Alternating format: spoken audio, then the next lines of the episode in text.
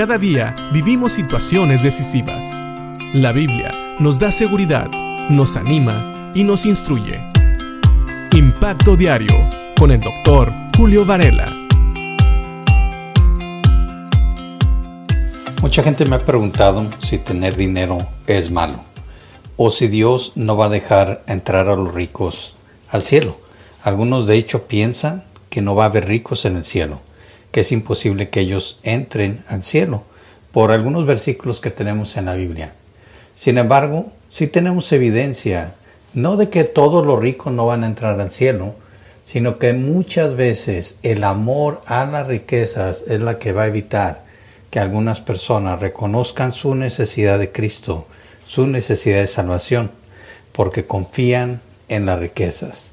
Santiago capítulo 5 habla contra los ricos, pero tenemos que tener mucho cuidado, porque en primer lugar no habla contra todos los ricos, y en segundo lugar hay una razón por la cual él habla contra ellos.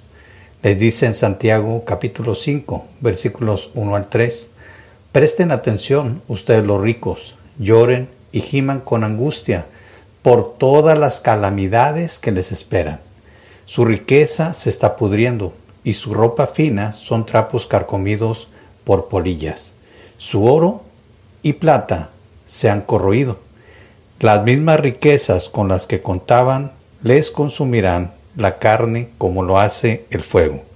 El tesoro corroído que han amontonado testificará contra ustedes el día del juicio. Tengo que aclarar que aquí Santiago más adelante nos va a revelar por qué habla contra estos ricos. Otra vez, no está hablando contra todos los ricos, sino contra ricos que habían actuado injustamente, y lo veremos después. Pero ahora quisiera hacer notar que todas las riquezas de los ricos no les van a ayudar cuando estén delante de Dios. De hecho, nosotros sabemos que cuando morimos no nos podemos llevar nada, ni siquiera la ropa que traemos puesta. Así que las riquezas no sirven de nada. Dice aquí que su riqueza se está pudriendo y su ropa fina son trapos carcomidos por polilla. Al final de cuentas, si una persona muere y sus riquezas se quedan aquí, no le sirven para nada.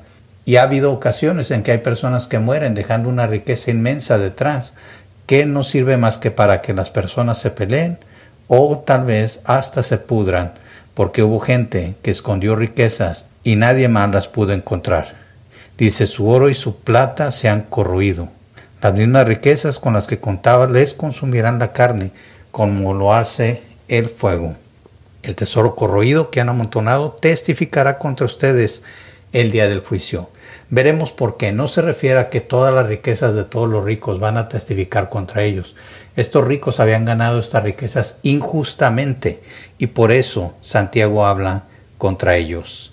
Así que las riquezas no nos van a librar a nadie del juicio que vendrá. Si tú eres un hijo de Dios, tú sabes que tus obras van a ser juzgadas, no para condenación, sino para recompensas. Todos nosotros los creyentes vamos a ir delante del tribunal de Cristo y seremos recompensados si nuestras obras sobreviven la prueba. Pero también aquellos que no conozcan a Cristo van, a estar presentes delante del gran trono blanco y ahí todas sus obras van a ser juzgadas. Claro, no van a poder ser salvos por ellas porque en primer lugar no aceptaron a Cristo como Señor y Salvador, que es lo único que les puede salvar. Pero esas obras van a testificar contra ellos. Y en este caso las riquezas de los ricos van a testificar contra ellos porque esas riquezas vienen de malas obras que ellos hicieron. También quisiera leer unos versículos que están en Mateo. Dice un versículo en Mateo donde dice que donde está nuestro tesoro, ahí también está nuestro corazón. Nosotros tenemos que tener cuidado de saber dónde está nuestro corazón porque, sabes, muchas veces nosotros pensamos que estamos bien delante de Dios, pero realmente sabemos cómo estamos delante de Dios cuando valoramos, cuando evaluamos qué es lo que más nos atrae. Dice Mateo capítulo 6, versículo 19, no almacenes tesoros aquí en la tierra, donde las polillas se lo comen y el óxido los destruye y donde los ladrones entran y roban. Almacena tus tesoros en el cielo donde las polillas y el óxido no pueden destruir y los ladrones no entran a robar. Donde esté tu tesoro, allí estarán también los deseos de tu corazón. Así que pensemos y piensa hoy. Muchas veces puedes condenar a aquellos que tienen dinero pensando que por tener dinero no van a poder ser salvos. Pero muchas veces nuestro corazón no está en el lugar correcto y las obras que hacemos tampoco agradan a Dios. Va a haber muchos ricos que aman al Señor y que han entregado su vida a Cristo que serán salvos.